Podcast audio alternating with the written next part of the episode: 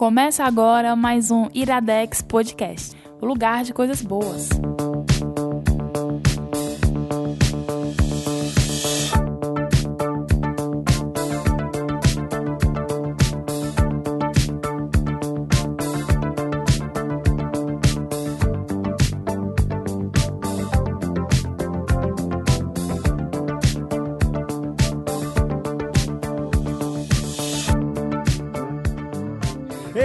Está começando mais um Iradex Podcast.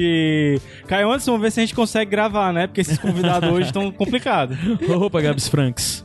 Desde já peço desculpa não. que eu, Dream Team. minha voz tá um pouquinho falhando hoje, então eu Tu vou sempre ficar... diz isso, cara, e a tua voz sempre tá boa, então não, mas é ela tá... fa- Cara, minha voz, eu tô...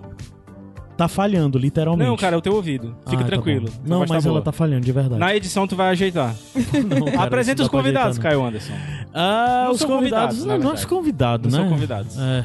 Ele sou vai dizer que ele vai dizer que eu sabia, eu sabia. Sou Igor. Vieira, É o convidado, tá Igor Vieira. pra vir. Olá. A gente tem que respeitar como a pessoa se diz, né? Se É. você se diz não convidado, Exatamente. Exatamente. Respeitando a identidade. Tá, então o Igor é o convidado. é, a é Luísa não é convidada não. Acho um absurdo. A Luísa é de casa. Não veio mais. A gente veio fazer a segunda parte de Crazy Ex-Girl.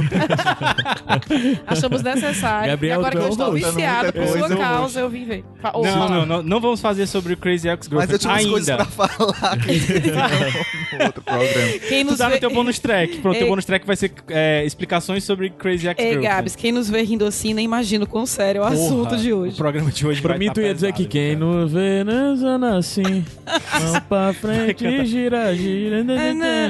Sim, Gabriel Fonte, Mas, vamos. Caio Anderson, temos recados hoje, temos muitos recados. Temos, temos recados. Inclusive, eu tô É. pensando aqui que eu devia ter botado mais música nesse primeiro bloco, porque vai faltar música. Ah, é. Não, mas dá tempo. O primeiro recado que a gente tem que dar rapidinho é que hoje, no dia que esse podcast tá saindo, é o Dia Internacional das Mulheres, né? Isso. E- 8 de março de 2018. E assim, é, é sempre aquela coisa. Hoje em dia eu tenho muito pé atrás de ficar falando, ah, meu Deus. Porque, como eu tava falando em off.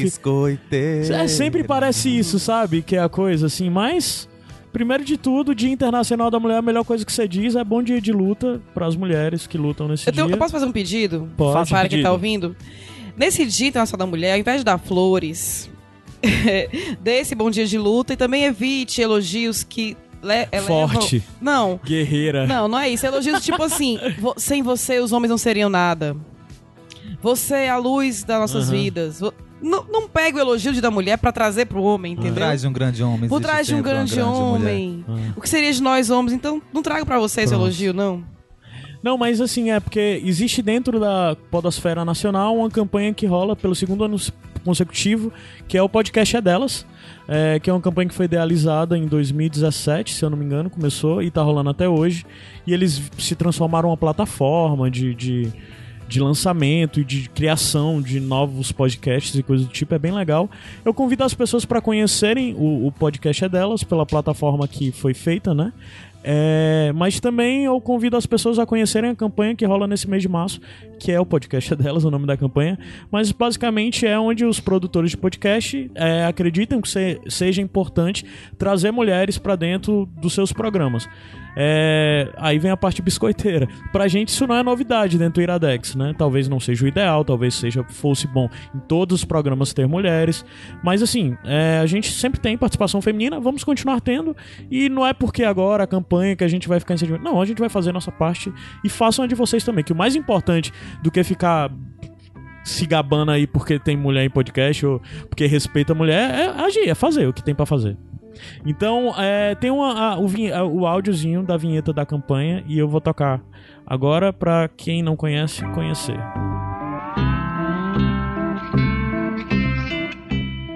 Oi, tudo bem? Se você está me ouvindo, você deve gostar de podcasts, né? E se você ouve bastante podcasts, deixa eu te perguntar. Quantas mulheres apresentadoras você conhece? Quantas integrantes de equipes fixas? E você que é podcaster e já quis convidar uma mulher para gravar? Me conta, foi fácil arrumar uma convidada? Foram essas as perguntas que nos fizeram criar ano passado a campanha O Podcast é Delas. Percebemos que a participação de mulheres na mídia ainda é muito pequena e cabe a nós, ouvintes e podcasters, a mudar isso. Por isso convidamos alguns podcasts para lançar em março de 2017 episódios com a participação delas, independente do tema ou do formato do podcast. A ideia se espalhou e no final tínhamos mais de 50 programas participando da campanha. Esse ano vai acontecer a segunda edição, e esse é o nosso convite para você.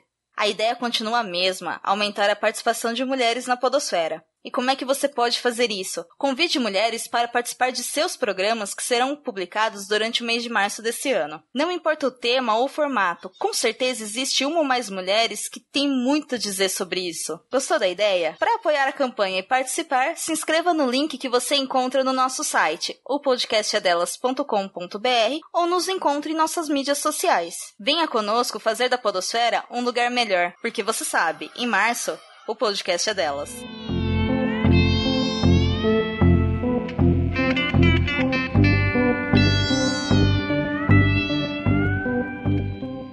Pronto, dado o primeiro Voltamos. recado. É, primeiro recado. Só Qual pra dizer, Lu, você tem algum comentário sobre a campanha? Tem alguma coisa pra falar? Só pra gente diz- não ficar dizendo que. Ah, eu. Tomamos o lugar de fala. É. Ai, Qual a importância do podcast pra você, Luísa Lima? qual a importância? não, eu só tenho um comentário a fazer. Eu já ouvi mulheres falando que às vezes não levam a sério, ou não tem costume de ouvir podcasts é, de outras mulheres, ou com participação de outras mulheres, ou podcast só de mulheres. E que aos poucos tem mudando essa, essa posição, até porque aqui no Iradex as mulheres participam não apenas para falar de temas femininos, de temas que eu acho que é o mais correto, falar de temas em geral Do que elas quiserem, né? do que quiserem, não não necessariamente chamar uma mulher pra participar apenas pra falar do que a gente tem mais é, poder de fala, digamos assim. E respeitar a opinião feminina em todos os outros assuntos. Beleza. Luísa Lima. Pronto. Quando eu crescer, eu quero ser a Luísa. Macho. eu- Pequeno. eu- eu- é. Qual Qual é o próximo recado? Eu cara? não sei, eu não me lembro não. Ah, é o Band Ruma. Ah, Band Room é isso. Pronto. A gente vai voltar a coisa de repetir muito, pedir pra vocês conhecerem. Encher o Conheça o Band saco, Room, encher o é. saco. Conheça o Band Room, conheça o Band Room, e tal, tal, tal. Mas eu e o Gabi já falamos muito sobre Band Room. Eu queria que o Igor ou a Luísa, os dois, falassem o que que acham do Band Room, se gostam, qual a relação e por que que as pessoas têm O que Igor conhecer tá o fazendo uma cara, eu acho que tem que ser ele. Ele que vai falar sobre o Band de Ruma. Igor, qual é a importância do Band de Ruma na sua vida? Não, não, não é na sua vida, não, não é pra tanto não, tá? Não- Gente, o bando de rumo é o melhor lugar da internet. O Igor tá com problema sério hoje. Ele, Tá. não, tá- ele, ele não tá conseguindo se controlar. tá vermelho. Tá. O Qual era a que- pergunta O que, mesmo? que é o Band de Ruma, Igor? Band Rumo é um grupo que existe no Facebook e também no Telegram, Ih, que surgiu a partir dos ouvintes, do contato dos ouvintes e do pessoal que faz o Iradex. Isso.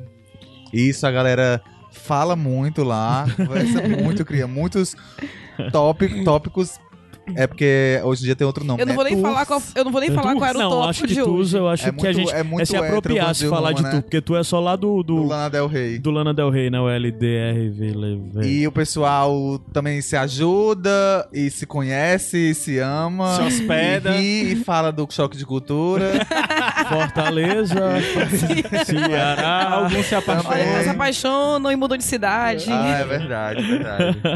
Eu acho que o bando de Ruma, é, as pessoas se encontraram. Pessoas que gostam de coisas parecidas se encontraram e criou esse Às grupão. vezes não gostam das, co das mesmas Das coisas, brigam, brigam. né? Não, mas aí que tá. Não gostam e se respeitam mesmo assim. Tem discussões que acontecem no bando de Ruma que eu, que eu não vejo acontecendo em outros grupos. E o que acontece no Band de Ruma fica no Band de Ruma. Algumas coisas, né? e criou amizade bacana. Tem pessoas que criou um vínculo de Não, amizade. é, eu conheci muitas pessoas. Pessoas de outros Igor estava presente do- na- no nosso do tour por São Brasil. Paulo do ano Nosso passado. duplo São Paulo também. Você conheceu o, o, o- é, o famoso Bando São Paulo. Exatamente. Pessoas O Encontrando o legais Bando. mesmo, de verdade. Gente boníssimas. Bando São Paulo, mês que vem estarei de novo, quero ver todo mundo. Então a gente convida você a entrar no, no grupo do, do, do Bando de Ruma. É, não se sinta acanhado. Gente, só pra, pra, pra deixar claro aqui, fazer um meia-culpa, é, os meninos quiseram que eu falasse porque eu sou o que menos participa entre os quatro que estão aqui, né? Porque eu sou o que menos interage lá. É verdade. Tem que interagir mais, Igor. Mas é porque. Tá no seu contrato é, de por, convidado. é porque Eu até saí dos, dos grupos do Telegram porque, gente, a- às vezes eu quero participar de tudo e eu ler tudo e conversar tudo. E não dá, às vezes atrapalha a rotina, né? E precisa trabalhar, ter dinheiro, né? Essas Precisamos, coisas. Exatamente. E até fazer um apelo pro pessoal do bando do Telegram que também participe mais do Isso, bando do Facebook. Vamos o- voltar. É, até porque nem Facebook todo mundo é mais usa, inclusivo, o- né? Isso. Nem, nem todo mundo usa. E também pedir pro pessoal voltar a comentar no site e tudo. É, não só comentar É lá tão no- legal ver um no- comentário no, no, no post. né, cara? É Especialmente muito quando a gente legal, participa de um, de um programa e, tipo, as pessoas têm algo a comentar sobre aquilo que você indicou. E a Você gente- quer ter uma troca e às vezes você não tá no Telegram É verdade. e você perde o que as pessoas acharam. Tipo, eu não sabia que as pessoas tinham gostado de, de, Crazy Crazy Ex. Ex. Eu sabia da Luísa, da Lívia, da Tainá. Eu tive que colocar você no Que são de pessoas novo que estão no meu círculo mais próximo. E até comentar mais coisas no Facebook, que muitas pautas legais saíram de postagens, postagens Exatamente. no Facebook. Ah, e tem também uns joguinhos um, divertidos, né? Ai, saudade dos joguinhos. fica é, qual o filme que primeiro filme que você viu no cinema, a galera fica lá, altas nostalgias, é muito massa. Eu não gostei muito dessa daí. Eu vou não. ressuscitar também as pautas sérias que tinham, Que as coisas tinham, polêmicas tinha no bando de Roma, né? Que quando tinha debates grandes sobre Cara- a sociedade de uma forma geral, eu botava lá e era legal. Era, galera. esse do filme eu não gostei muito, porque tinha Tu gente. se Só tem entregou. menino novinho. É, tinha gente que colocava. O primeiro filme que eu vi foi Advogado do Diabo. O primeiro filme que eu vi foi. Mas é sei porque lá, pessoas que demoraram também a algumas, ver é. o primeiro filme. Aí o meu primeiro filme foi Superman cinema. 4. foi, esse- mas eu era criança, que é só deixar bem claro, que eu era bem pequenininha. Então é isso. Conheçam o Bando de Ruma, participem. Só essa semana, depois do, do Sem Acho que foi no Sem Fim ou foi no. Acho que foi no 160 que a gente é, pediu pro pessoal voltar a entrar. Eu aceitei três pessoas no, no, no Ah, eu Facebook. também. legal. E nunca mais. Vala, eu tinha- não aceitei ninguém, é porque eu acho que eu abri muito pouco Facebook esses dias, o que pra mim é muito bom, que é um ótimo indicativo que eu estive ocupado se eu abrir pouco Facebook. Então, bastante gente entrou no, no- Mais do que vinham entrando nos últimos tempos. Então a gente quer que reabastecer o grupo aí com novas ideias, novas pessoas, novos ouvintes. Tem mais Massa. algum recado, Caio Anderson? Cara, é, tem um recado de. Pô, campanha, né, do padre. A gente Se você acredita, esquece, né? apoia. Existem muitas formas de você ajudar o Iradex. É, como participar do Bando de Rumo, interagir conosco. Isso é muito bom, porque na verdade nos diz muito caminhos pra seguir a partir disso. É um termômetro. Gente, vocês inclusive, podem ajudar. Oi. Vocês podem ajudar pelo padrinho ou fazer o depósito direto na, direto na conta agência 6540. Mas também o lance de compartilhar, o lance de qualificar, no, onde você escuta, iTunes, o Caramba 4, tudo isso ajuda. Isso ajuda bastante. Sim, aí uma outra forma mais direta, digamos assim, de você nos ajudar, e se você acredita em tudo que nós produzimos, é contribuir junto com a campanha do Padrim, né? É, Lá tem dizendo mais ou menos como que funciona a campanha, mas você pode contribuir com o valor que você puder, desde um real até quanto seu bolso puder. E o valor que você nos ajudar, o valor que você contribuir, vai nos ajudar a continuar produzindo tudo que nós produzimos e trazer coisas novas. Pronto, é Pitacos isso. tá aí. É isso. Pitacos tá aí. Tá. Então, vamos subir a Ou música. já chegou, nem sei, né? É, Pode ser que já tenha chegado. é, vamos subir a música e daqui a pouco a gente volta com a nossa primeira indicação, que eu não disse nem do que é, mas Ah, é? a gente vai falar bom. quando voltar.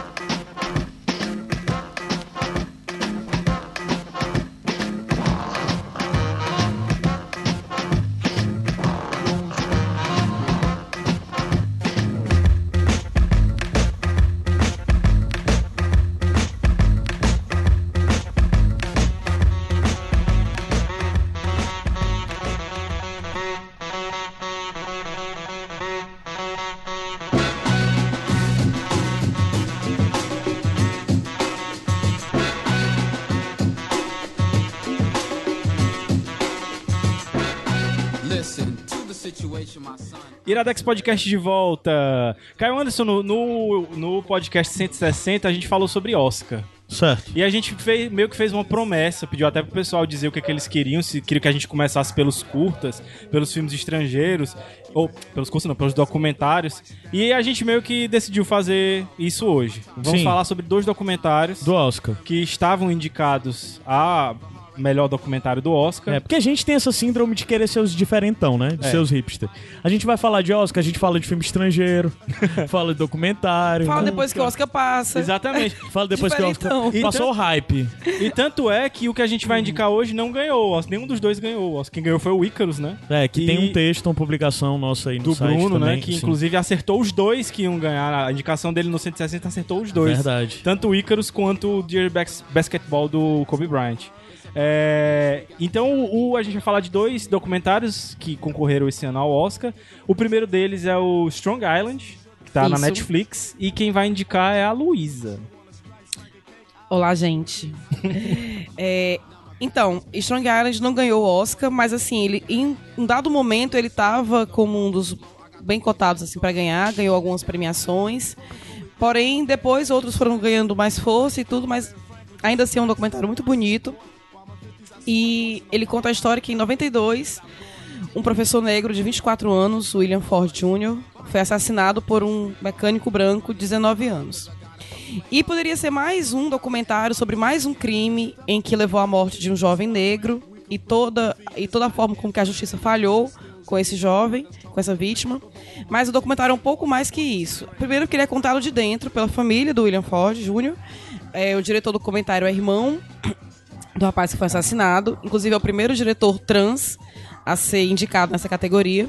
A ser Eu vi, ela apareceu- no Oscar. Apareceu. É, nessa categoria. Ele apareceu na Oscar. hora lá que tava falando sobre aquele texto especial, né? Sobre a questão de inclusão. e Apareceu tal, né? sim. Não, a ser indicado não nessa categoria. É o primeiro realizador trans a ser indicado a um Oscar. A um O- em- É, ah, não ou- só nessa categoria, é uma né? Ao Oscar. Uma isso. cantora trans tinha sido Não, que há uns o- dois anos, mas na categoria de composição, né? Ela não era realizadora. As irmãs Wachowski É. não nunca. Não? Por isso que eu falei nessa categoria. não, eu fiquei, né? meio, eu fiquei pré- meio confusa Eu em acho que eles da talvez foram errada. candidatos a. a, a isso aí, foram, foram con- concorrendo com, como diretor? Acho que não. Como diretoras, acho que não. Ah, tá.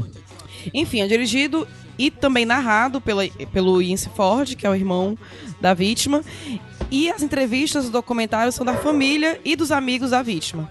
Então ele conta desde a história dos pais, de como eles foram se mudaram, foram morar em Nova York, aparecem muitas fotos da família, a dificuldade de ser negro naquela época e todas, tu- tudo que eles passaram para melhorar de vida, estudar, trabalhar, como os irmãos foram criados, como os irmãos eram unidos, como o William era e até então Ele era até professor, chegar né, é, é, até chegar na morte dele. Ele era professor, a mãe deles era professora e ela tinha um projeto que trabalhava com presidiários Uhum. e ele ia é, ensinar jovens presidiários.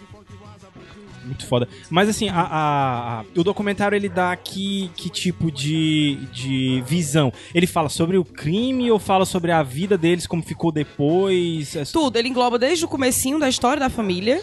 Então, como os pais se conheceram, a mãe conta bem direitinho, a mãe deles ainda é ah, muito uma, uma lúcida. parada antes também. Isso, com- é, como foi o nascimento do primeiro filho, como o jovem era, e conta detalhadamente os acontecimentos que geraram o crime. Né? Aham. Né? Porque teve, teve toda uma Foi, situação. foi briga de trânsito? Foi. É, teve um, na verdade foi, na verdade teve uma batida e aí o carro tava na oficina, como demorou muito, ele foi lá tomar satisfação e em uma dessas discussões o mecânico acabou assassinando. E assim, foi, é- foi tão é, chocante assim o documentário porque a gente acompanha também a investigação, a, Uhum. a irmã dele, a- os pais falam da investigação e o crime nunca chegou a ser julgado. Caralho. Ele foi pro grande júri, né? Que explica direitinho o que é o grande júri, como é que se monta, e o que é que leva um caso e ou não a julgamento. Aqueles júris de, de filmes, né? Isso, primeiro, é, tem o, prime tem o primeiro julgamento, uma prévia, né? Que tem um, tem um termo, quem for advogado aí explica É- depois é- melhor. É como se assim, o crime fosse ser processado e o grande júri decide se ele vai ser realmente a, se a acusação vai ser Ah, feita, se ele vai ser investi ele é investigado Isso. e, e é, é tipo isso que tá acontecendo com o Lula. Primeiro ele é investigado e depois ele vira réu. Ah, entendi. É, Então, Então- é tipo isso, só que quem decide não é um juiz, quem decide é um júri. júri, né? E aí, é, o, o, o réu, no caso, né, que é o Mark Riley, ele nem foi considerado culpado. É, alegaram que ele tinha, que ele tinha matado em legítima, Legítima defesa. defesa, né? Alguns pontos da investigação, inclusive, colocaram o, a, a vítima como principal suspeito do seu próprio assassinato. Caralho. Em alguns até ele estava desarmado, mas mesmo assim ele foi colocado como suspeito e saiu até em algumas notas que ele tinha cometido suicídio para culpar. Olha que louco. Caraca. Eu- Esse foi um dos argumentos também que, que os advogados usaram. E daí é o, o documentário narrado pelo irmão dele, de maneira muito. A, ma- a maior parte ela tá por trás das câmeras. Ele, desculpa, ele tá, está por trás das câmeras contando a história de maneira muito pesada. Então, assim, como só mesmo uma pessoa da família contaria. Uhum. E aí é entrevistado outras irmãs, de, outros irmãos, a Tem irmã, um, é, amigos. tem mais uma irmã, é. É, tem mais uma irmã. A mãe também é entrevistada, uma senhora muito lúcida, por sinal. E ela conta todo o pesar. E um dos momentos mais, assim, emocionantes é quando ela fala que quando ela soube que isso tinha acontecido com o filho dela e ela viu o filho morto, ela falou o tempo todo que eles não iam brigar, que eles iam esperar pela justiça. E aí E ela recebe. nunca veio, né? Isso, e ela recebe a notícia em casa, vai um oficial da justiça na casa dela falar que ele não vai ser julgado. E a única coisa que ela conseguiu dizer no momento foi: Obrigado por vir aqui nos contar. Você já pode ir. Porque ela achava que eles não teriam voz. Que a única coisa que ela podia fazer como negra naquela situação era agradecer.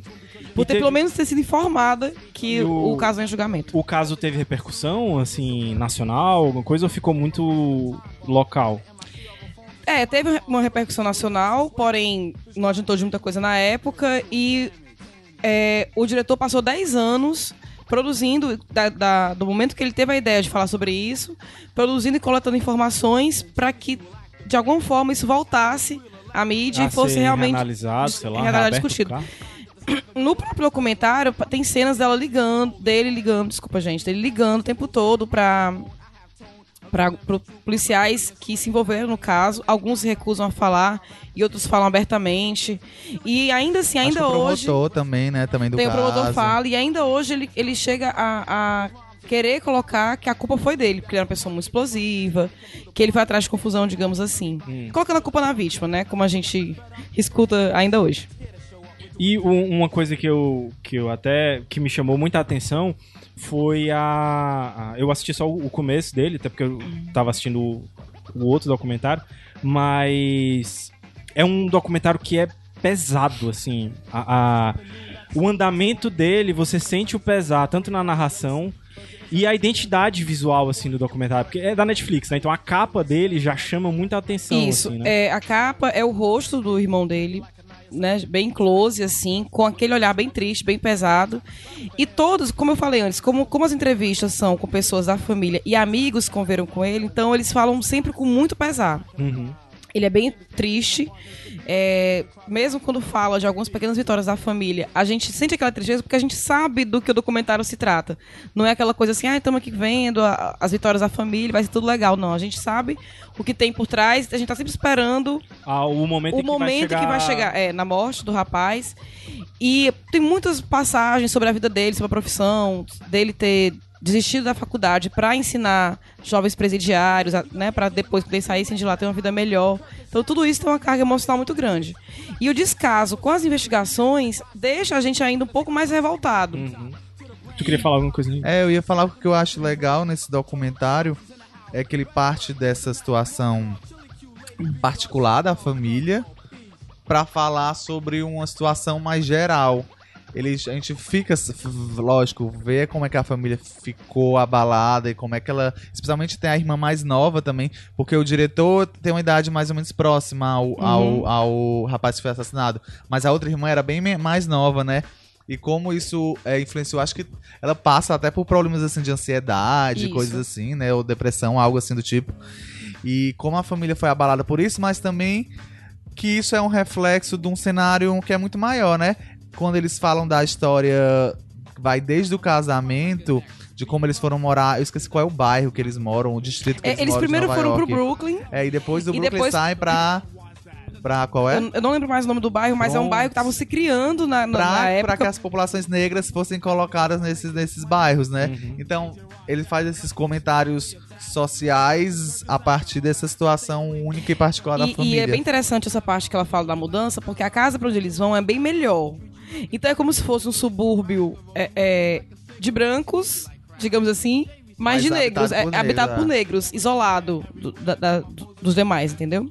Uma, uma, uma- algo que eu queria perguntar pra vocês é qual o objetivo assim do, do diretor com o documentário? É só contar a história do irmão dele Ele quis ou ele contar a história do irmão e, como o Igor falou, partindo de um caso particular, levar essa discussão.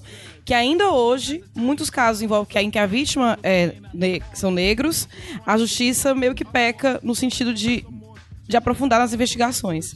É engraçado que vocês falando do documentário, eu me lembrei muito do ele a história em si poderia ser muito bem explorada naquela série o American Crime Story, né? Exatamente. Porque de certa forma é Claro, devido às devidas proporções, as diferenças entre os dois casos, né?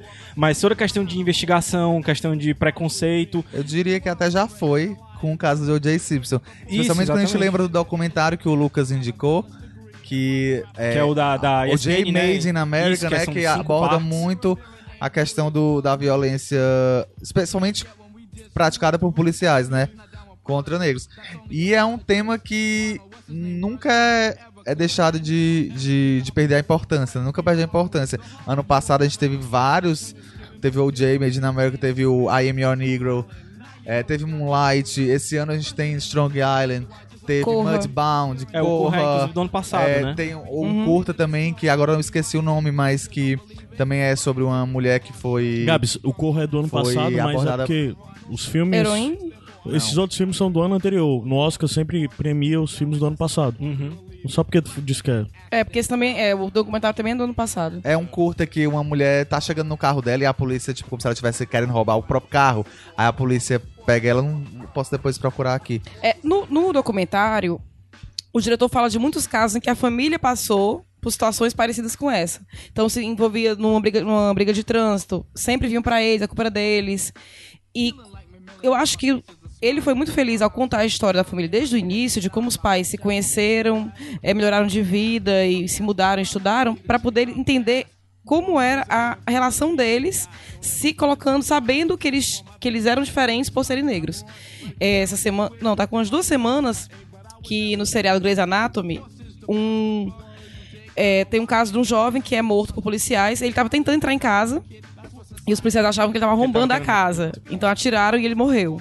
E aí a, a chefe do hospital é uma negra, doutora Bailey, e ela chega pro filho. E, e essa cena é muito Cena de forte. cortar o ela chega pro coração. filho ensinando como Isso ele é o deve... Grey's Anatomy Grey's da temporada Anatomy. que tá rolando agora? Atual. Ah, tá. E aí, mas é um episódio que já passou assim, pra quem acompanha, Não, não, vai e- ser, é, né? isso aí Spoiler. E não também é é um caso spoiler, pontual, não. não é, não é spoiler da história. E ela chega pro filho e tá explicando pro filho como ele deve reagir se a polícia o abordar. E é parecido com um vídeo que o Spartacus, aquele blogueiro, é, youtuber, lançou recentemente por conta da ocupação do Rio de Janeiro pelo Exército. Isso. Que ele, ele dá umas dicas de como, Como a população negra deve se portar e reagir. Tipo, não carregar um guarda-chuva, porque de longe pode parecer uma, ser confundido, entre aspas, com uma espingarda. É, quando você for, tipo, estiver dirigindo é, e for pegar o documento do carro no, no, no porta-luva, sempre pedir permissão. E é esse tipo de coisa que ela na série Na faz. série fala pra ele, fala que Vocês ele viram não a coisa da, da judoca que foi parada esses dias no Blitz? Como é Eu o nome vi dela? por cima, Rafaela. Rafaela, eu vi por cima, não cheguei a Ela ler. foi a que ganhou a medalha de ouro, né? No, no- nas últimas Olimpíadas. É, ela, a história dela é porque ela tava num táxi, aí o táxi foi parado pela polícia, a polícia pediu pro taxista quem é, ah, isso aí, não sei o que e tal, e falou alguma coisa, o taxista disse, não, não, é a atleta, a medalhista e tal. Aí desceu e foi falar, tá indo pra onde? Vai pra favela? Ela, não, cheguei do aeroporto e tô indo pra casa. Aí pegou e disse, ah, e o que é que ele disse? Não, tra traba e trabalha com o quê? Eu disse, não, não trabalho, eu sou atleta. Trabalha, né? Mas pra ela, se ela disse que não trabalha. Mas ele pegou e disse: Ah, então você é aquela judô? Eu disse, Ah, então pode ir. Mas, ou seja, ela foi parado dentro Sim. de um táxi, porque era uma negra que saiu do aeroporto de táxi. Não, nos Estados Unidos isso é, é muito pesado isso. Ano passado mesmo, assim, depois que eu comecei a acompanhar futebol americano e, e- e basquete, eu tive mais contato com esse tipo de, de caso, assim, que é... Ano passado morreu um... um- eu não sei se ele estava em atividade, acho que ele era ex-jogador. É, também numa dessa, uma abordagem de... Uma abordagem policial, que ele foi confundido. E um, um dos maiores jogadores da atualidade também foi, foi parado e imobilizado pela polícia, simplesmente porque os caras perguntaram o que, é que ele tava fazendo. Ele disse: Não, não tô fazendo nada de errado, entendeu? E, Então- e foi imobilizado no chão e, e feito toda essa É parada. porque essa negro. resposta é como se tivesse é, uma afronta. Exatamente. É, na- no, no seriado, a, a mãe do menino negro fala pra ele: olha, se os seus amigos ficarem respondendo, você não faça isso. Entenda que eh, os seus amigos brancos podem, você não. Parece algo exagerado, mas a gente sabe que não é, é uma coisa muito real. É isso que é foda, você ter que é, se acostumar com o errado. Pois então, e o menino questiona, mas por que eu tenho que dizer isso? Aí a mãe dele fala, porque a gente só quer que você volte pra casa. E no documentário, a mãe dele sempre, meio que fala isso também, que ela aceitou, ela aceitou a decisão da justiça porque ela achou que não adiantaria de, não adiantava de nada.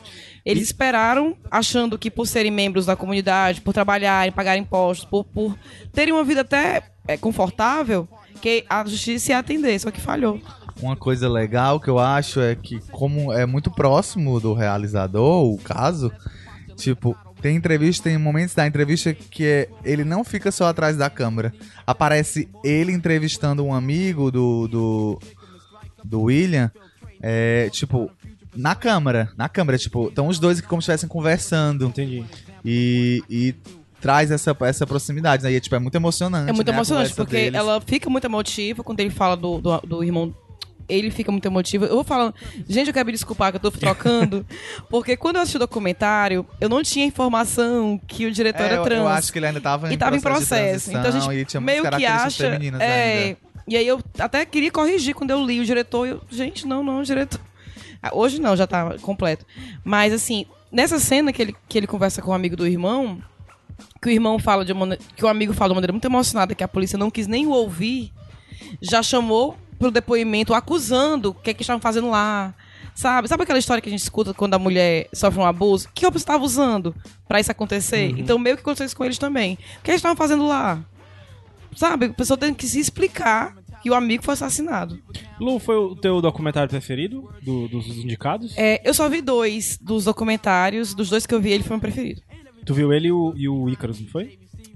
Eu vi ele, o Icaro tava no Netflix, Tava. né? É, foi ele e o Nicros. Ele, ele, ele foi meu preferido, mas eu acho assim, tem sempre aquele que você acha que vai ganhar, né? Eu, no bolão, eu, fico muito indecisa se eu voto em que eu acho que vai, que vai ganhar e o que eu gostei. E assim, embora eu não ache que ele seja, é, digamos, superior ao Icarus, ele me tocou mais. Uhum. Outra coisa que eu gosto dele é que, geralmente em documentário, você vai usar a imagem de arquivo, né?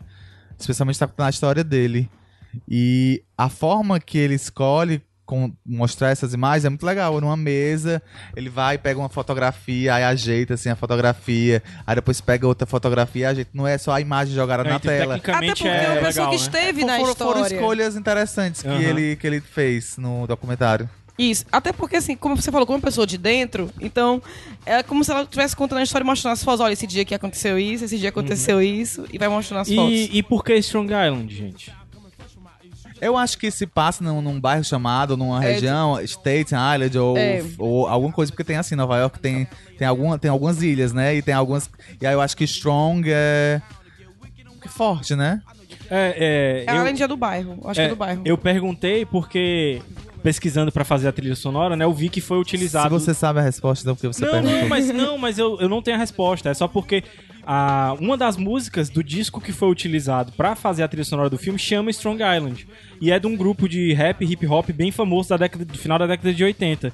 Então por isso que eu queria saber se tinha alguma explicação pro, pro termo Strong Island, por ser... Talvez veio, veio até da música. É, da pode música, ser. né? Uma coisa bem interessante falar. Foi inclusive a música que abriu o, o bloco aqui. Isso, uma coisa que eu achei, acho legal falar é que, como o documentário ele, ele é de dentro da família, tanto ele fala do antes e fala do depois, como a família ficou depois do assassinato. Uhum. Que aconteceu com os pais, como é que ficou a relação dos pais, da, dos da irmã, da irmã mais nova, do irmão, né, que na época já, já tá fazendo faculdade, não morava mais com os pais. E, assim, é bem tocante mesmo. Ó, só pra falar, o nome do grupo é o JVC Force. Inclusive teve um dos membros dele que foi assassinado pouco tempo na década de 90 e tal. O grupo acabou terminando, mas esse disco deles é o Doing Damage. Ele é bem importante assim pra história do, do, do rap, do hip hop. E foi o disco que foi utilizado na, na, na trilha sonora do, do documentário. Então tá aí, é Strong Island, tá na Netflix. Tá na Netflix Eu acho que é original Netflix, hein? É? É, segundo aqui os posters. Então, é, concorreu ao, ao Oscar, não levou, e até uma coisa que eu vou falar depois que, eu- que a gente comentar o segundo documentário. É, talvez fosse até mais importante ou o Strong Island ou o outro documentário que a gente vai indicar ganhar do que propriamente o Icarus. né? Então, é que a gente tava conversando É, mas um aí pouquinho... entra a questão de importante, Sim, de sim. É, Quero mas que a gente assim, tava conversando a gente tava conversando que é, o que é, antes que é sobre técnico, isso. o que é, que é, é- importante. Não, né? esse o impo- ele, é- tem a importância. O Icarus tem uma importância mais focada no mundo dos esportes, né? Mas não deixa de ser importante eu revelar tudo que ele revelou. Tá entendendo? Ele tá entendendo o que eu quero dizer? Eu tô assim. Na verdade, a gente tava comenta- comentando sobre o, o prêmio de melhor filme. E a gente tá. Eu, eu- uma coisa que eu falei. Um, um veículo, como- veículo, uma premiação como o Oscar. Tem uma, uma certa responsabilidade. E às vezes, tudo bem, eu não tô dizendo que todos os filmes, todos os premiados tenham que ter um, né, um viés político ou algo assim. Mas que às vezes é importante é, é premiar é, Até porque obras dá com uma mensagem. visibilidade pra uma determinada coisa. Eu vou até falar no, no, no, no- no próximo É, documentário. até assim, eu, eu brinquei que a gente tá falando depois do Oscar, mas muita gente vai atrás de ver coisas Depois, exatamente. depois, Depois, que. ou porque foi premiado, porque, né? E não é só entretenimento, né, gente? É arte, a arte reflete Exatamente. a E sociedade. principalmente numa categoria dessa como documentário, né? Que não tá ali só pra entreter, ele tá pra contar alguma coisa, né? Exatamente. É, então aí a dica do, do Strong Island, indicação da Luísa. A gente vai subir a música rapidinho e daqui a pouco a gente volta com o outro documentário.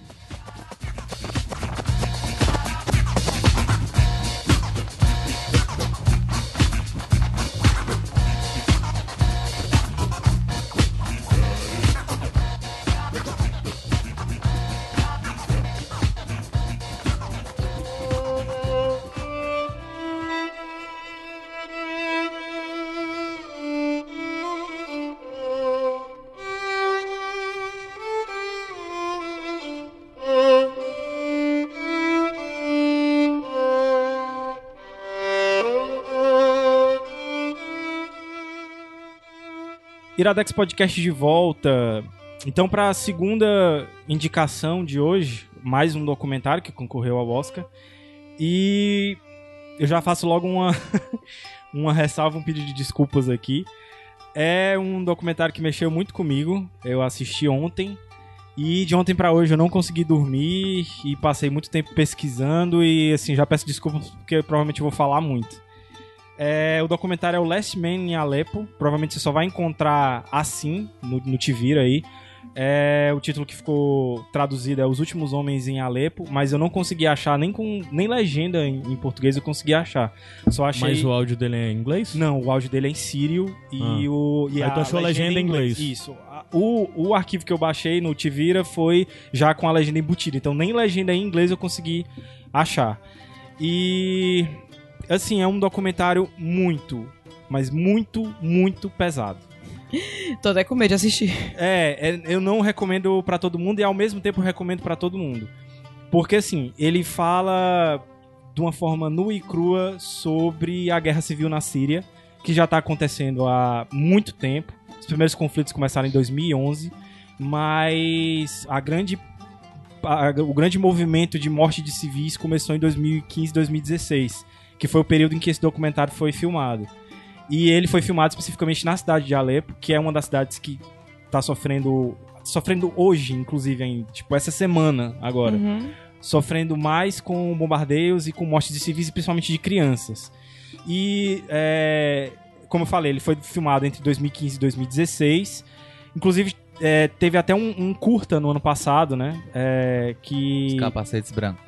Isso, exatamente. O nome do curta mesmo, deixa eu só pegar aqui o nome direitinho. O nome do, do diretor é o Feras Fayad, que é sírio, e o nome do curta é One Day in Aleppo, o, o de 2017, que é sobre os, os White Helmets. Eu jurava que era White Helmet o nome, tu acredita? É, porque eu acho que ficou conhecido assim, né? Porque conta um dia na vida dos White Helmets. E os White Helmets são, de novo, retratados no, no The Last Man em Aleppo. O que é que são os White Helmets? São voluntários, pessoas comuns. Muitos eram operários em construção civil, outras pessoas comuns, tipo professores, ou então é, é, qualquer tipo de pessoa que quis ajudar de alguma forma a. é, não é nem reconstruir a cidade, é simplesmente resgatar pessoas que estão em escombros, resgatar corpos para que sejam possam ser Ai, enterrados, de alguma forma tentar sobreviver numa cidade que está completamente destruída. Essa semana eu vi um, um post que mostrava fotos de cidades no Oriente Médio como eram antes e como são hoje. E é um negócio desolador. Alepo era uma cidade belíssima, tipo uma cidade que não tem o que tirar, Fortaleza ou qualquer outra grande cidade E era uma cidade prédios. desenvolvida, uma cidade socialmente cara. e, E hoje você Muito- vê e é Padrão de só vida alto ali. escombro, é Ah. só escombro. E você consegue visualizar, eu consigo visualizar Fortaleza daquele jeito, entendeu? Pra foda quem não, isso. quem tá aí, não tá ligado nos, nos noticiários e tudo, que recentemente tá, tem se agravado. Na verdade, a gente não tem ouvido falar, né? O que a gente ouve muito é pessoas reclamando de mais espaço, e mais notícias e Aham. mais comoção até das pessoas pela situação da Síria. O que é que tá acontecendo? Cara, eu não queria nem entrar tanto no, no mérito, até porque é, é mais uma, uma vez a questão do, do lugar de fala. Nem o próprio Feras Fayad, no documentário, ele tem essa preocupação de dar uma aula de história, nem nada. Ele. A preocupação dele no documentário é mostrar como essas pessoas estão sofrendo, independente do que seja que esteja acontecendo lá. Essas pessoas estão Mas tem a sofrendo. ver com religião? Tem também. ah, o, A que questão eu- de Alepo tem muitas coisas envolvidas, né? Que- Porque não é só. Não, não só de Alepo, Geralmente as pessoas- Síria toda. A Síria toda. As pessoas vão, a, a grosso modo, jogar a culpa em cima do, do, do Daesh, né? O auto-intitulado Estado Islâmico. Mas a questão é que isso vai muito além. É uma crise política que vai muito além, que na verdade. que já faz muito tempo o que tá espaço que o Daesh ganhou dentro lá territorialmente, né, geograficamente a- acabou ganhando foi por, por, por questões políticas. E assim, na verdade, qualquer análise que você fizer sobre sempre esses países ali do Oriente Médio é muita coisa complicada. Porque não é, nunca é só uma um país causa, só. é. São sempre questões muito longas que vão E- desde dos árabes a esse- os grupos terroristas, a não sei o que, ao Irã. É muito Inclusive, foi até interessante tu falar isso, porque eu vi um vídeo essa semana. interessante, só pra dizer quem, quem é, assim, para quem tem mais interesse em sempre receber conteúdo sobre esse tipo de questão política, um podcast que eu gosto muito que eu recomendo é o Xadrez, O Xadrez Verbal. Verbal, Eles sempre estão abordando muito essas que, questões. que de- um dos meus objetivos de falar do documentário hoje é, é também pra você ver o que tá acontecendo lá, porque a gente não recebe essas informações, e, e é mostrar o documentário de uma forma nua e crua por uma pessoa que é do local. é, mas também pra você procurar as informações, de você ir atrás. E não ficar nessa, como eu vi essa semana no Facebook, um vídeo. Ah, você quer saber o que tá acontecendo na Síria? Veja aqui em, em linhas gerais o que tá acontecendo. Não é só em linhas gerais, entendeu? É, é, é mais do que simplesmente você dizer que houve uma, uma rebelião dentro do um, um movimento popular dentro da Síria e que tá hoje o governo lutando contra os rebeldes. É, é muito mais do que isso.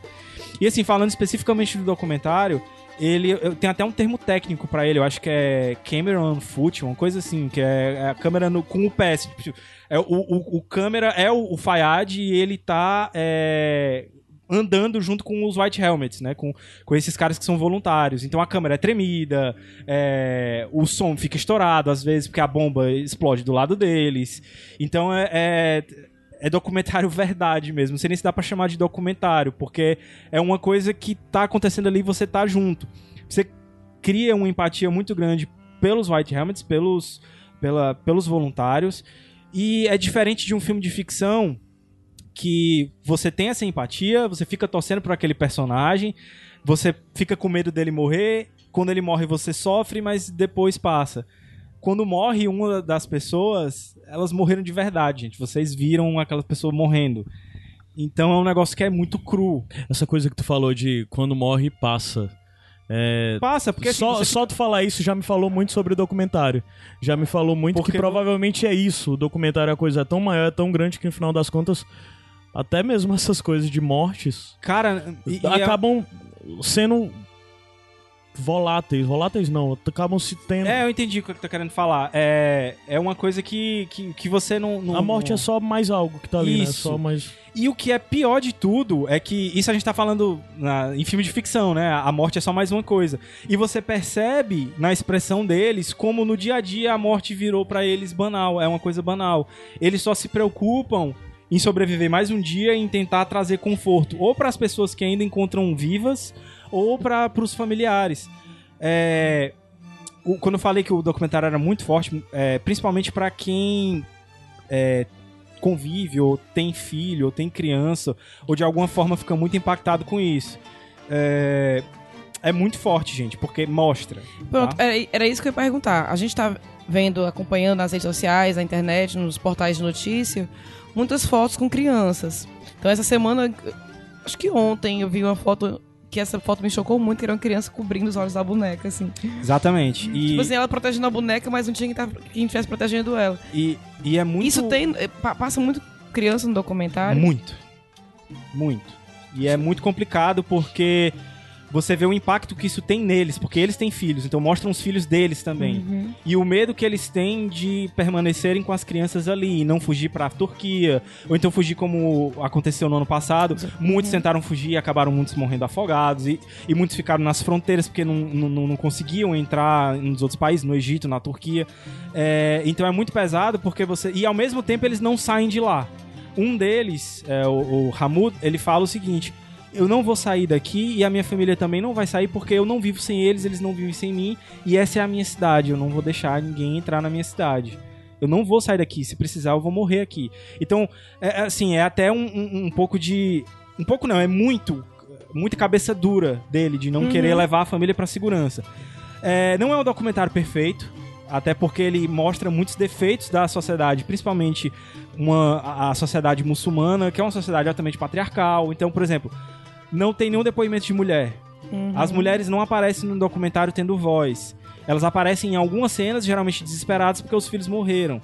É, Só tem voz os homens. Essa, os White Helmets só são homens, entendeu? Só eles que vão pra fazer esse tipo de trabalho. Mas de qualquer forma mostra pra gente uma realidade que a gente não. A gente não, Não- tem não acesso. tem acesso, a gente né? tem acesso nessas fotos que ficam cobertas no Facebook, nesses vídeos. Não, que a gente nem imagina o que é uma situação dessa. Cara, não tem como. viver nisso. dá porque pra a imaginar, gente na fala real. do Strong Island, a gente vê com mais frequência esse tipo de coisa. Tem até um amigo e pau, tem sempre amigo comentando que sofreu preconceito, comentando no Facebook, blá blá blá. Essa situação de um país como esse, que tá destruído e bombardeando e pessoas morrendo.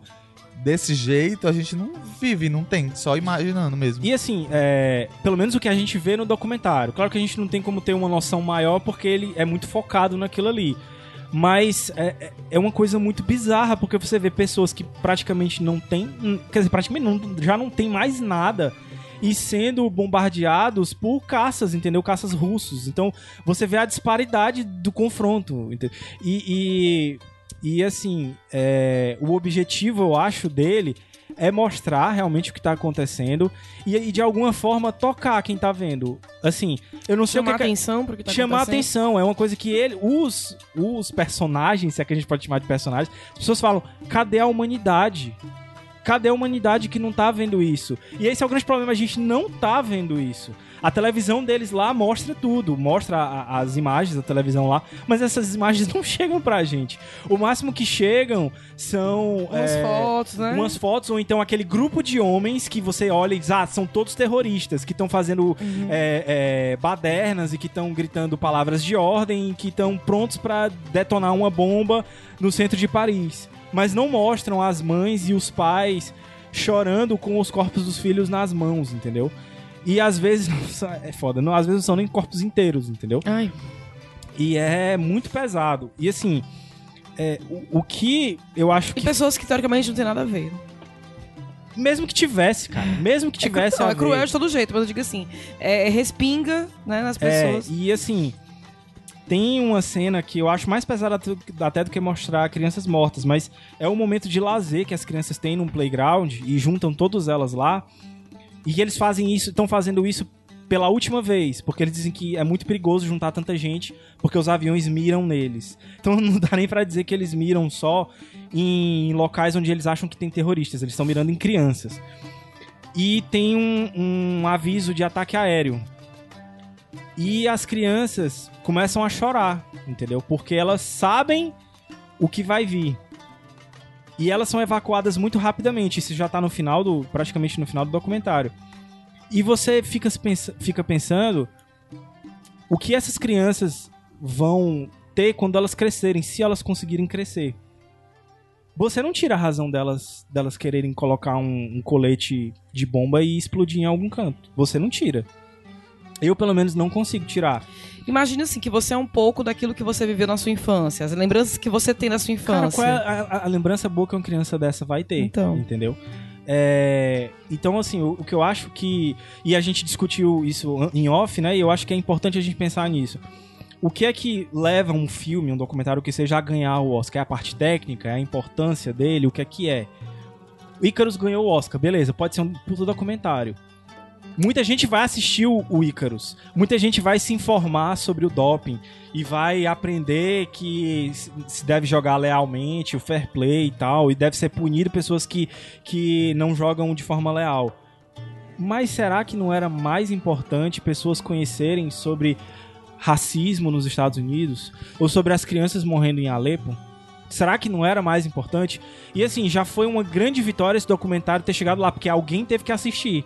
Pra poder ter chegado lá. Inclusive, eu tava lendo que um dos produtores, uma das pessoas que participaram do documentário, quase não consegue ir pra Fayad, cerimônia, né? o Faraz Fayad não consegui, quase não consegue o, o Conse- visto o visto. pra chegar lá e poder participar, porque é sírio. Gabs, né? e tu não acha que tudo bem, não ganhou, não vai ter talvez não vai ter tanta importância quanto o Ícaros, mas o fato dele ter sido indicado já não traz Já um- traz, uma- porque, por exemplo, se ele não tivesse sido indicado, provavelmente eu não teria assistido pra indicar aqui no Iradex e não teria me mudado bastante. Porque, assim, é, é uma coisa que eu me pergunto, o que é que eu posso fazer? E eu me pergunto isso não só sobre as crianças de Alepo, eu me pergunto sobre o movimento negro, me pergunto sobre o movimento feminino, o que é que eu posso fazer? Entendeu? O, o, o- o que é que uma pessoa que não vive essa realidade pode fazer por isso? Especificamente sobre é, o, o confronto na Síria, eu posso tentar ajudar de N formas, inclusive eu posso até linkar algumas coisas aí que eu olhei e tal. Ajuda financeira, Ajuda né? financeira pros White Helmets, pra Cruz, Cruz Vermelha, Vermelha. pros Médicos Sem Fronteiras. Eu, eu consegui coletar algumas coisas que eu posso colo- colocar aí. Mas o que eu acho que eu, Gabriel, posso fazer é, eu tenho um, um afilhado de 7 anos e um irmão dele de 5, que eu considero meu afilhado também, e que moram comigo, e com os quais eu tenho muito mais contato agora, que eu tô direto em casa e sem trabalhar. E o que eu acho que eu posso fazer é de alguma forma é é fazer três coisas por eles e pelas crianças que estão em volta. Porque eu acho que não vai ser na nossa geração que a gente vai ver as coisas mudarem. É, eu acho que vai ser a geração deles e dos filhos deles. Então eu acho que são três coisas que eu posso fazer. Eu posso dar educação, eu dar educação e proporcionar a educação para eles, para que eles possam fazer as escolhas deles. É, eu posso dar amor para eles, para que eles possam fazer a escolha deles e ser respeitado pelas escolhas que eles fizeram. E a terceira é dar o exemplo e mostrar para eles que eles não estão sozinhos nas escolhas que eles forem fazer. Porque eu acho que essas três coisas, amor, educação e o exemplo, são as três coisas que vão que podem mudar o mundo e fazer com que não que as crianças de Alepo sobrevivam agora, mas que não existam crianças de Alepo futuramente. É assim Entendeu? que a gente muda o mundo, né? Pessoas boas criando bem E- seus e- filhos e irmãos, sobrinhos. E assim, é, por que, que eu disse que é um documentário? Por exemplo, eu não, que, eu não quero que a minha mãe veja esse documentário porque eu sei que ela vai ficar destruída e ela não vai conseguir fazer nada, entendeu?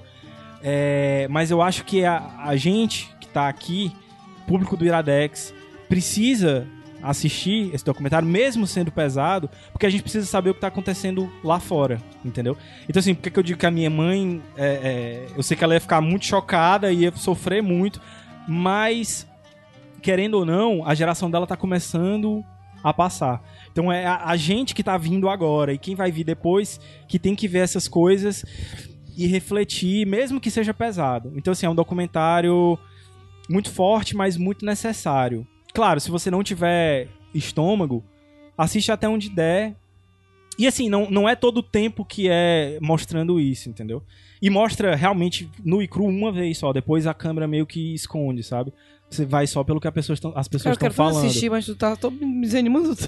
É, é, é foda. É, eu já tô avisando logo pra você não ter o impacto que eu tive de querer parar o documentário na metade, mas eu, eu continuei.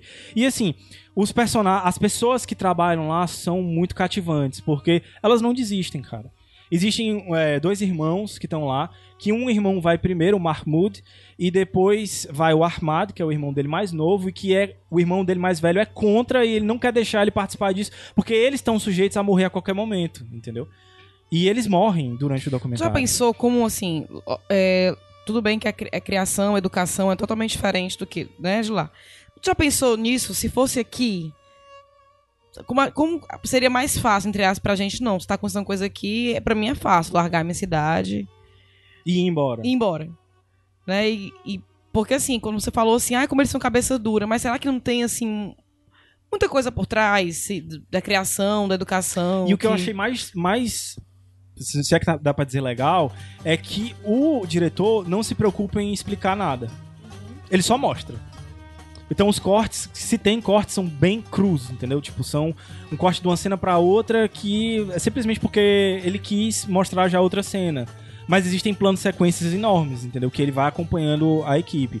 Então, assim, é, Os Últimos Homens em Alepo, eu acho que é um, um documentário que merecia ter ganhado o Oscar, não pela parte técnica dele, mas pela importância. Mas só do fato dele ter Mas chegado. também, né, nessas condições que ele tá, como é que ele ia filmar de forma. É, Primorosa, É, artística. Agora e, sim, e além disso, É, porque de um jeito ou de outro a gente tem que lembrar que isso é um filme realidade- de cinema, né? É um prêmio de cinema, né? e a realidade é Não é. aquela, de que, que adiantava ele transformar aquela realidade em imagens bonitas. não isso, existe e isso. Se bem que existem imagens belíssimas. Eu já vi, eu vi uma, uma declaração uma vez que fotografia boa não é fotografia bonita. Fotografia boa é a fotografia que condiz com o que o filme é. Tá entendendo? Então é mais ou menos isso.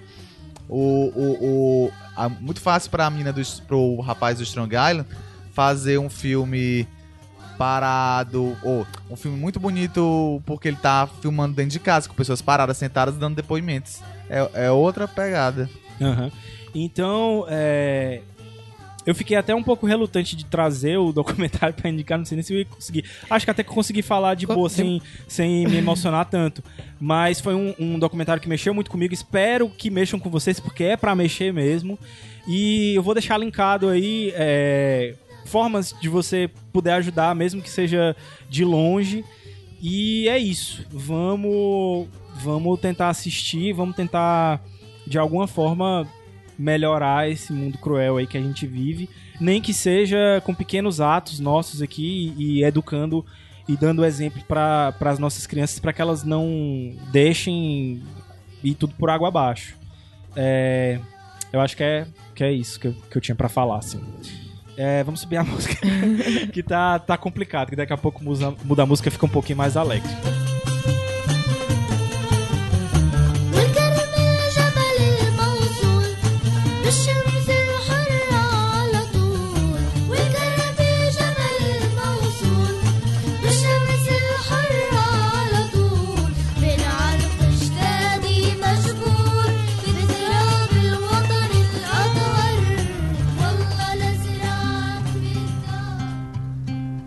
Blackness of the night, I seem to wander endlessly, with a hope burning out deep inside.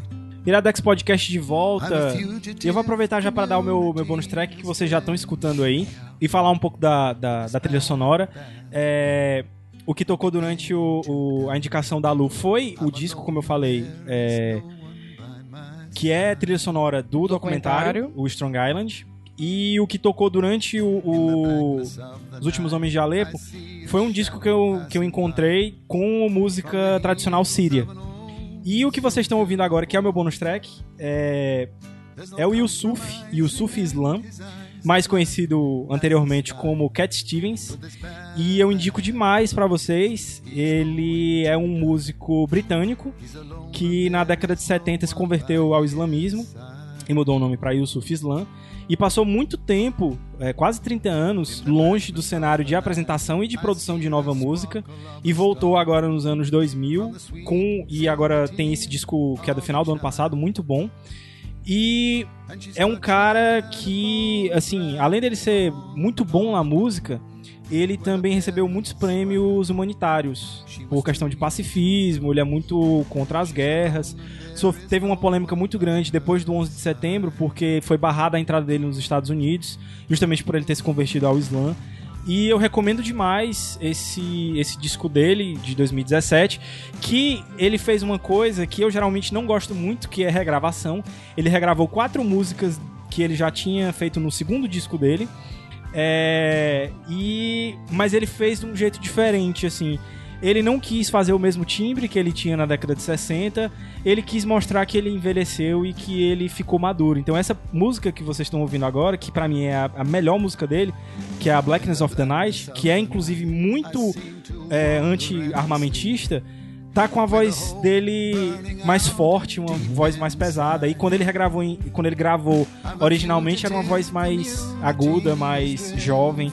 Então eu achei muito legal. É um disco muito bonito, recomendo demais. O nome do disco é The Laughing Apple, tá? Então escutem Cat Stevens e escutem Yusuf também. Cara, eu não sabia de nada disso que o Cat Steven tinha se É, convertido. cara, por isso que ele sumiu tanto. 70. Inclusive, muita gente achava que ele tinha É morrido. porque na real eu não conheço muito Cat Steven, conheço as músicas que todo mundo conhece, mas. E geralmente. Não sabia, não. E, e provavelmente alguém já deve ter escutado os Cat Stevens, porque ele já tocou em filme de Wes Anderson. Sim, sim. e ele é bem conceituado, É. assim, na, na, na- na coisa do folk americano, Uhum. apesar dele ser britânico, né? Uhum. E. E. Muita gente já deve ter escutado, porque ele tem também muitas músicas que foram Cat regravadas por outras é pessoas. aquela da regravação, adaptação do Pepe e Neném? Cara, não sei. Eu também não sei. Desconheço. Como é... Não, peraí, vai, eu vou pensar aqui na música. Quem é que tem mais bônus track? Eu tenho. Vai lá, Lu. É, eu quero indicar o filme Doentes de Amor. Que concorreu. Foi indicado aqui já, Já não, né? indiquei. É o Big Six. Já Six. indicou? Já indicou, mas Eita, dá a tua visão. A pessoa não. Tá tua no visão 160. No... É. Mas dá a ah, tua tá, visão, Lu. Tudo bem, porque. Porque é legal a gente ter visto a do Eagle e. Ah, é, tá. Pronto, o Igor indicou, tá correndo ao Oscar, concorreu ontem ao Oscar de melhor roteiro adaptado. Eu não vou falar muito não agora, eu tô com vergonha porque o Igor já indicou.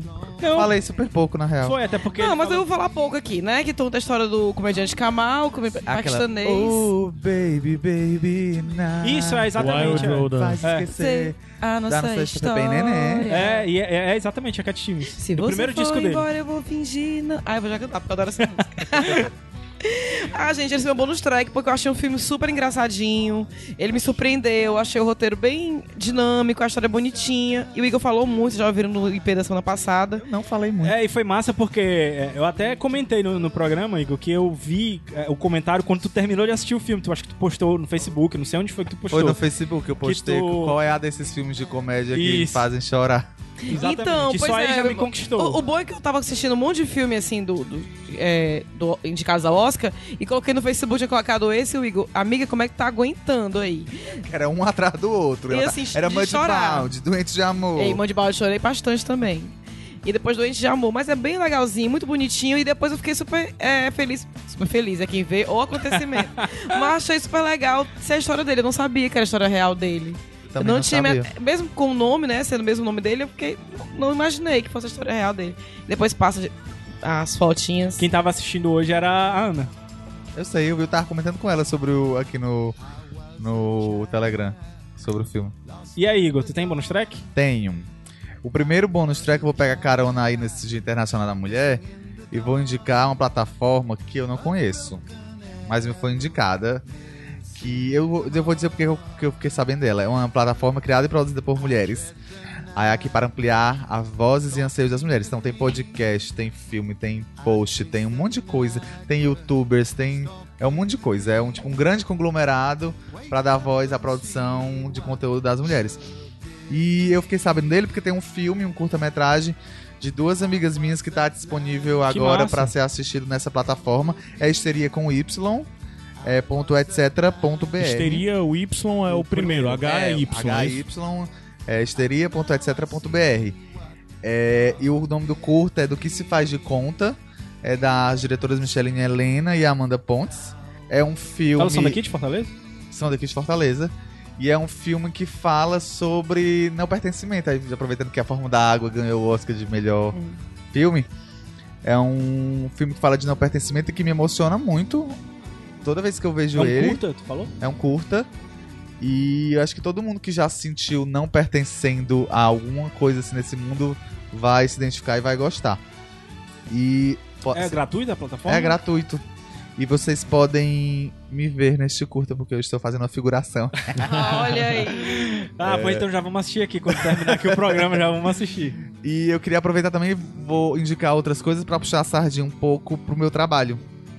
É, a gente, lá na Rádio Universitária, FM de Fortaleza, desenvolve alguns podcasts que, na verdade, eram, eram, eram arquivos de áudio que estavam disponíveis apenas no nosso site, mas que agora a gente está distribuindo em outras plataformas, já está no iTunes Que e massa. também nos aplicativos Tem aqui da vida. é- Tem. É o Ceará Sonoro, que fala sobre música cearense. Então, tipo, os últimos entrevistados foram a banda Distintos, que é uma banda de rock, soul. O menino foi lá, né? O. o, o- Não é o, Ge- o Getúlio? Getúlio Abelha, Naira Costa. Pra quem é do Ceará vai identificar esses nomes, né?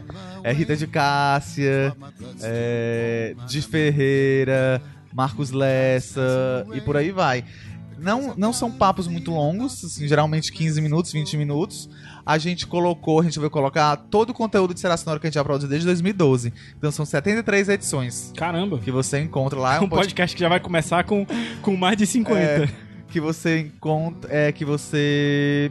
Vê de 15 15 dias. É de 15 15 dias que sai esse podcast. E tem um outro que sai de 15 15 dias que chama Universitária Entrevista. Que a gente vai falar de outros assuntos que não música.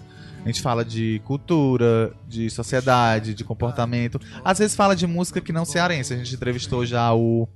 Recentemente Felipe Cato. Já entrevistou Ana Canhas. Só que aí esse a gente começou do zero. A gente reformulou ele, então tá no- na primeira edição. E a gente está entrevistando um professor da Unilab, que é a universidade. Luso... Ameri- É, Americana? É, gente, eu. É, não, de Luso-Hablante, não. Lusofônica brasileira. Universidade da Integração Internacional da Lusofonia Afro-Brasileira. Brasileira. Pronto. É uma universidade criada que- no governo cearense Lula. aqui do Ceará. Beijo, Lula. Unilab só tem aqui no Ceará, né? Não, acho que tem em outros, em outros estados. Ah, é? Ah, bom. Na Bahia tem, eu tenho certeza que tem. É, e, e sobre um projeto que as universidades estão fazendo agora, que chama Movimento Cada Vida Importa, que é para prevenir e, e combater a violência no estado do Ceará, que está matando muitos jovens, especialmente jovens negros e jovens pobres. E várias universidades e grupos da sociedade estão nesse movimento. E a gente entrevistou um professor da Unilab que, que tem um grupo, é, comanda um grupo que também trabalha nessa área. A gente entrevistou ele sobre esse assunto. Então é Universitário Entrevista e o Ceará Sonoro, o iTunes, esses aplicativos aqui de podcast. Quem sabe um dia no Spotify, ainda não tá, mas é o plano da gente. Massa. Massa. E tu, tem, tem bonus track? Cara, eu não tenho visto nem feito muita coisa, mas só que eu vi esses dias, assim. Eu vi pouquíssimos filmes do Oscar, infelizmente. Eu vi A Forma da Água e eu gostei muito. Eu acho que o a gente Oscar viu merecido o, e tudo mais. o, o Me Chame Pelo Seu Nome de forma... Não vi de verdade, né? Mas um filme que eu vi agora sábado, é... Sábado não, vi domingo. Tipo, o Oscar tava rolando e eu tava terminando de ver ele, na verdade. Eu vi o Lady Bird e pra mim foi muito legal porque eu vi muita gente falar muitas coisas diferentes sobre Lady Bird, mas ninguém me disse sobre o que o filme é. Que eu concluí E que é, que filme... eu, e é que nem eu falei no programa, cada vez que eu converso sobre esse filme eu gosto mais dele. Pois é, e o lance desse filme que pra mim o filme é sobre a relação entre mãe e filha. E eu vi muita gente falando que ele é muita coisa e pra mim é isso o filme. Evidente que tem muitos outros assuntos, né? Mas é um filme massa, eu achei muito massa por ser uma relação sobre mãe e filha. E é legal eu ter essa perspectiva, já que eu não sei, eu não tenho como saber como é a relação real entre mãe e filha. E não é muitas é vezes. filha. Exato, e muitas vezes eu vi minha mãe e minha irmã ali naquele, naquele eu filme, me vi sabe? No, no lugar da Lady Bird, várias vezes. Então, eu E me além vi com- disso- da relação com a minha... Ô, desculpa. Pô, o cachorro tá. Ele quer, ele quer dar a opinião dele também. né?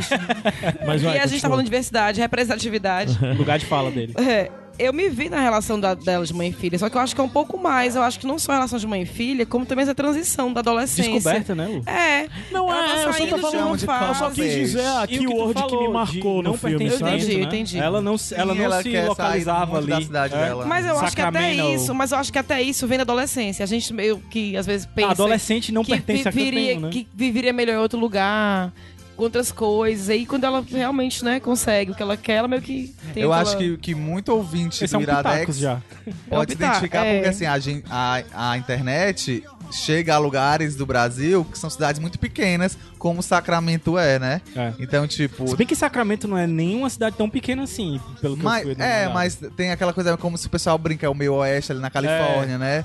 Tem o coisa mais conservador.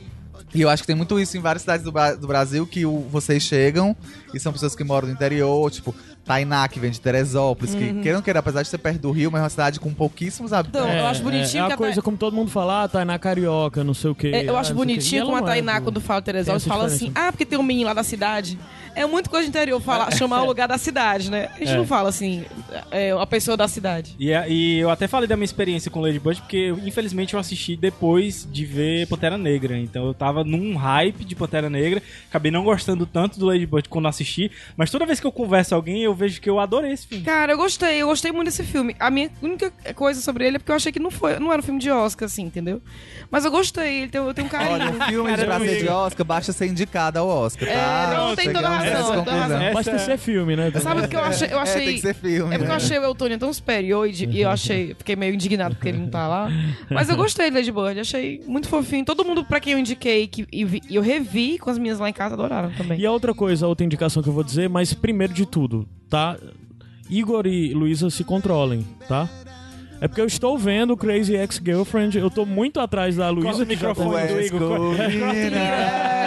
Califórnia. Mas eu tô no décimo episódio da primeira temporada e tô gostando bastante. Gostando bastante mesmo. É, A única Nós coisa que eu estamos acho. fundando a igreja. Bem-vindo à igreja. Nossa Senhora Rachel Bloom Deixa eu falar. Da, Da Comédia. A única coisa que eu acho chata na série é porque eu tô tão Corta, habituado. corta, corta. Eu tô tão habituado com a coisa de série mais série. curta que eu acho que a primeira. te- As, as outras temporadas também tem o 18 13. episódios, 13. Eu fico doido pra ver. Não é nem que os episódios eu não gosto, mas eu Mas fico é doido pra ver a evolução. De TV aberta, então, Pronto, tipo, é. 18 episódios foi até menos É, do que é geralmente porque eu fico né? doido pra ver a evolução. O que vai ver, porque temporada meio que marca, né? Tal momento, corta e uma nova temporada, uma nova. E eu tô doido pra ver o que vem depois, mas eu são muitos episódios. Aí só isso que me incomoda. Mas não é nem que os episódios sejam Engraçado ruins. tu tá falando isso, eu acho a série super rápida. Para, pra mim, as três temporadas parece que foram seis. Ah. Porque acontece tanta coisa. Não, é legal que tem muita mudança de um pro outro. E uma das coisas, como também eu, tipo, já falei, assim, eu não sou uma pessoa que é fã de, de musicais, nem nada. Acabei que eu nem falei, E, né? e eu adoro os musicais, são muito divertidos. Eu não sou igual a vocês que vai escutar as músicas depois e que vai decorar. Cara, eu tô Ainda. viciada. Igual Ainda. vocês e mais um bocado de gente. Tipo, Oh o Pines que diz que escuta like as you. músicas com a versão comentada, não é nem a série. Ele vê as músicas com a versão comentada tem- das músicas. O- Tem, no Que CD louco. tem os, os demos. Sim, que eu acabei nem falando, né, gente? Pra quem gosta de série dublada, a dublagem é muito, muito boa. A Ana aprova porque é, pessoas do, de, da cena musical, teatro musical aqui do Brasil que dublam e as versões são muito boas mesmo. Massa, eu vi alguns massa. trechos, tem na Netflix dublado. E outra Pô, coisa os que eu, big queria, shots dos musical aqui no Brasil. que é. eu queria indicar pra quem já tá Avançado? avançado, já terminou as duas primeiras temporadas e tá, e tá fã da série, é o canal no YouTube que é Bagels After Midnight. Tu já tinha E- indicado, não? Não, eu indiquei no, no post, Ah, É, tá. no comentário que, que eu fiz Ficou lá. faltando no programa. É, e aí, tipo assim, infelizmente não tem legenda em português, mas um cara lá faz altas análises, tipo vídeo de 40 minutos sobre um personagem, sobre a temporada, sobre o episódio, tipo, é muito, muito bom. Tipo, vai deixar você mais fã. Mais Eu tô, eu tô muito ainda. fã. É. É isso, gente. Ainda bem que a gente terminou com, com, o, É, clima, aliviou, é. com o clima lá em cima. Porque foi, foi, foi difícil. Foi difícil. Mas, dois documentários pesados, mas necessários. Assistam, Muito bons. assistam mesmo. E é isso. Eu fui Gabs Franks. Caio Anderson. Igor Vieira. Luísa Lima. Um beijo no coração, gente. Fiquem com o Yusuf. can't right. At home when the soldiers start to march out. You can listen to what they say, or you can shout.